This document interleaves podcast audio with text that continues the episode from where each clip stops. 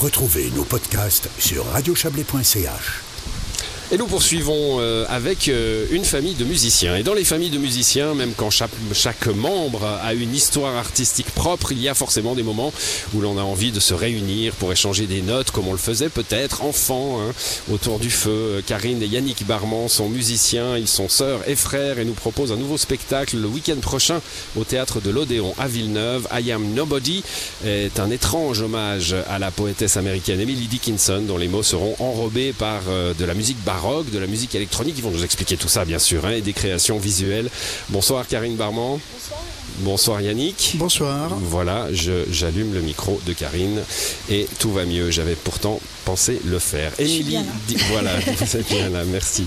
Euh, alors, Emily Dickinson, on va euh, la, la, présenter en quelques mots. Poétesse américaine, 19e siècle, mm -hmm. et une vie euh, particulière. Hein. Une vie, euh, oui, assez recluse euh, une personne qui, euh, je crois, aimait bien rester chez elle et euh, c'est assez intéressant parce que très peu publié de son vivant mais quand même euh, maintenant en tout cas euh, nommée comme une des plus grandes euh, poétesses, ça c'est clair. Il y a un effet femme parce que moi je me suis dit bon voilà hein, non mais elles mais... sont elles sont tellement nombreuses celles dont on apprend alors Emily mmh. Dickinson est connue hein, mais oui. euh, celles dont on apprend l'existence aujourd'hui qui n'ont jamais été valorisées, publiées, euh, exposées. Il y a des tas d'artistes euh, évidemment dans tous les arts, des tas de femmes qui n'ont jamais été mises en avant. et puis là j'ai lu, moi j'ai regardé un peu oui. hein, Emily Dickinson, elle, elle n'accompagne pas mon quotidien donc j'ai été regarder un peu Wikipédia comme tout le monde et euh, bah, je vois que voilà, de son vivant, elle avait une, une notoriété euh, modeste, minime, ouais. avec quelques, quelques parrains, quelques admirateurs. Et puis, c'est au XXe siècle qu'on a tout à coup euh, mis en valeur ses poèmes. Il y a un effet femme. Ah ben, il y a peut-être aussi un effet place de la femme euh, et voilà, les droits de la femme, ça c'est certain. Donc, euh, et puis peut-être aussi euh, l'effet de, de, de, de ce qu'elle proposait aussi dans le sens où c'était une personne assez cachée. Donc euh, voilà, mais je pense que la première chose c'est quand même. pas fait beaucoup d'efforts pour. Euh... Bah, je pense que peut-être que c'était aussi son, son, envie. Ça, je ne mmh. le sais pas, mais c'est vrai que euh, ces poèmes transcrivent quand même quelque chose d'assez sensible et euh, introverti. Yannick, je, je, suis allé naturellement vers Karine pour parler de pourquoi Emily Dickinson, mais peut-être que peut-être que vous aussi, vous avez un lien particulier avec elle. Moi, non, pas du tout. C'est simplement que j'ai reçu de sa part une série de chansons de, de, de, de, de musique euh, faites sur ces textes-là. Euh, je connaissais pas forcément non plus Emily Dickinson et mon travail c'était de, de, faire une orchestration. Il y, avait, il y avait tout un travail mélodique euh, un gros morceau d'arrangement qui était déjà là. Moi je devais orchestrer trouver les moyens électroniques les instruments et, et fabriquer les instruments qui permettent aussi de, de les jouer après en direct. Mais euh, L'inspiration, non, vient pas de moi. C'est vraiment quelque chose que Karine m'a donné clé en main avec euh, une chose avec Donc, laquelle j'ai pu travailler. Mon, mon intuition n'était pas fausse.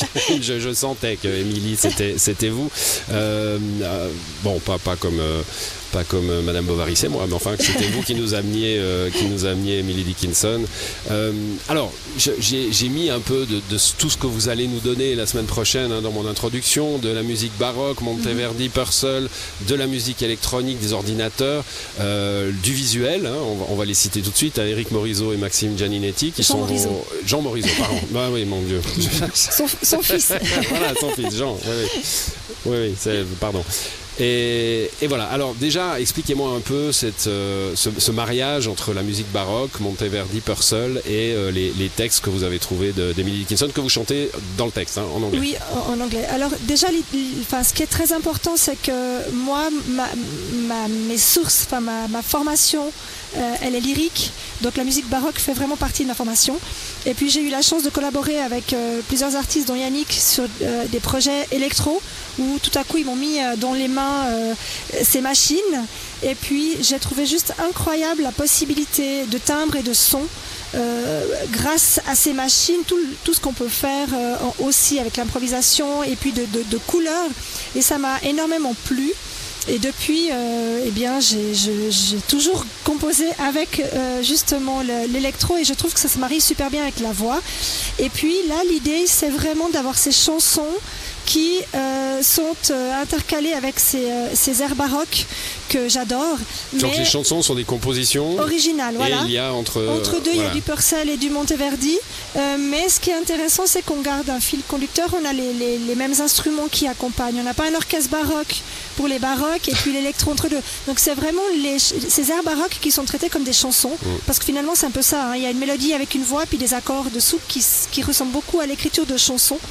Et c'est ce qui fait qu'on utilise, je vais avoir les mêmes synthés, enfin les mêmes effets aussi sur, euh, sur les airs baroques pour qu'il y ait vraiment une continuité dans l'atmosphère. Donc Monteverdi électro. Un peu, voilà. Donc la voix reste lyrique forcément, mais bien sûr, ouais, il y a quand même quelques synthés mm. et quelques effets électro. Yannick, votre euh, univers est, plus euh, moderne, hein, je, crois. la musique classique n'est pas n'est pas votre premier. Euh, alors, si, moi j'ai fait j'ai fait le conservatoire classique. je, suis, trompettiste classique. J'ai longtemps travaillé comme trompettiste classique. Je le fais toujours d'ailleurs. Mais je me suis vite intéressé aux outils électroniques parce que la technologie m'intéresse et aussi parce que je voulais être compositeur et je voulais, je voulais utiliser tout ça, je voulais créer, donc j'ai mis tout ça ensemble. Mais j'ai quand même aussi. On se rend compte qu'on n'a pas toujours un orchestre sous la main, donc autant avoir un ordinateur, c'est ça aujourd'hui Alors on n'a pas toujours un orchestre sous la main, et puis si on, si on écrit pour un orchestre, c'est qu'on a une commande, donc et pour avoir une commande, ben, il faut attendre. Moi, j'ai pas envie d'attendre, j'ai envie de faire des choses, je les fais. Euh, oui, bien sûr, après, les moyens électroniques, ça nous permet de remplacer tout un tas de choses, de faire, de faire tout un tas de choses soi-même. Bon, Frangin Frangine, je le disais au, début, euh, alors c'est pas la première fois hein, que vous produisez ensemble, euh, il y, a sûrement déjà eu des tas d'occasions le fait que vous continuiez prouve que vous, ne vous crépez pas le chignon sur scène ni aux répétitions. C'est une, entente musicale qui, vient de l'enfance. Euh, l'image que je prenais au début de, la famille musicienne, il y a une chanson de traîner là-dessus. Mon père est musicien, ma mère est musicienne, hein, mon frère est, musicien. C'est vraiment ça en fait. Euh, on, a, on a finalement beaucoup joué ensemble, mais pas forcément en duo. Euh, souvent bah, dans des ensembles ou au départ dans des fanfares. Après, on a beaucoup joué ensemble lors de nos études euh, parce qu'il y a un grand répertoire soprano et trompette dans la musique baroque justement. Donc à tous nos examens, on, faisait l'un accompagnait l'autre. Voilà. Puis on, allait dans nos examens respectifs et tout le monde trouvait ça trop mignon forcément. Et puis ah. après, on a, on a beaucoup joué ensemble, mais plutôt dans des orchestres. Des bonnes notes, on a eu des bonnes notes, voilà. non, non, on jouait beaucoup dans des orchestres ensemble, mais pas ou bien dans des projets, mais de collectifs d'artistes, mais pas forcément les deux tout seul. C'est un peu ce premier. Les, deux tout seuls, c'est relativement récent. Ouais. c'est depuis que Karine écrit ses chansons, en fait, que vraiment on fait, on fait ce travail en duo. Et ça, ça bah du coup, c'est nouveau. C'est parce que travailler avec des musiciens, euh, les deux, j'imagine, hein, vous, vous, connaissez euh, euh, cette discipline-là, d'aller se frotter au talent de l'autre, parfois pour des périodes assez restreintes de mhm. répétition, puis après il faut se produire. Quand on se connaît aussi bien, c'est plus compliqué, c'est plus facile. C'est non, non, je pense que c'est pas c'est pas compliqué. Ce qui est intéressant, c'est qu'en tout cas pour ce projet-là, euh, bah, je pense qu'on a chacun un champ de compétences. Euh, il parlait d'orchestration, il a une capacité avec les instruments électro que moi je ne maîtrise pas. Moi j'ai vraiment un instrument qui me crée pour jouer en live sur scène et un instrument que j'ai pour composer.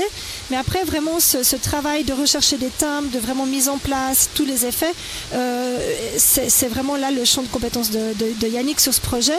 Puis après, ben, sur scène, on a vraiment une, je pense, une, possibilité assez, euh, enfin une bonne complémentaire, euh, très complémentaire, pardon, pour improviser ou pour jouer ensemble, mm. parce qu'on a l'habitude de le faire. Bah, improvisation, on va, on va en parler tout à l'heure. Vous resterez peut-être avec nous, Karine, pour, euh, pour parler d'improvisation. Mais euh, j'aimerais revenir sur euh, Maxime et Jean, hein, qui vous accompagnent, Maxime Gianninetti et Jean Morizot. il y a tout un aspect visuel. Et si j'ai bien compris, parce que je ne l'ai pas vu, hein, il n'est pas encore créé, le spectacle. Donc, vous, vous, êtes derrière des panneaux sur lesquels des images vont se jouer. Le spectacle s'appelle I Am Nobody. Les musiciens se mettent en retrait derrière les textes d'Emilie et, et, le, et, ce que les artistes visuels en ont compris, en ont perçu. Oui, c'est ça. L'idée, c'est vraiment d'avoir des panneaux devant nous et puis de pouvoir jouer avec la transparence, donc euh, qu'on puisse euh, apparaître parfois, mais pas tout le temps. Mm. Euh, qu'il y ait la projection parfois au premier plan. Souvent, Yannick pourra le dire aussi après, parce qu'on collabore très souvent avec Jean et Maxime, mais les, écrans sont souvent derrière les artistes. Puis là, on avait envie que les écrans soient devant, avec un jeu de lumière qui permettra une transparence pour nous voir, parfois plutôt en ombre, comme des ombres chinoises, et parfois ben, qu'on puisse disparaître pour qu'on laisse place uniquement aux, images. Ça aura lieu à, au théâtre de l'Odéon, donc la semaine prochaine, le week-end prochain, pas le samedi. Hein, je redis moi les dates, Karine c'est congé. Jeudi, vendredi à 20h30 et puis le dimanche à 17h. Dimanche à 17h. Il y, a une idée de le, de le faire tourner un peu? On oui, alors on a déjà euh, une ou deux euh, idées en tête, euh, certainement à monter, on a déjà une, possibilité, mais des dates à confirmer. Puis après, on a joué ce projet en fait à, Taipei. Yannick a organisé un, festival de, rencontres électro entre des musiciens suisses et des musiciens de là-bas. Donc on a joué une partie de ce projet, mais sans le visuel et, pas toutes les chansons. Et je ne sais pas si on a peut-être une possibilité une fois, parce que Yannick est comme assez, euh, enfin a des liens assez forts avec l'Asie, donc peut-être de, le refaire aussi là-bas. Ça va certainement se faire, oui. Hmm. oui. Bah, merci à tous les deux d'être passés dans cette émission. Rendez-vous donc euh, à Villeneuve euh, le week-end prochain, euh, jeudi, vendredi et dimanche. on s'interrompt le temps d'un instant et on revient.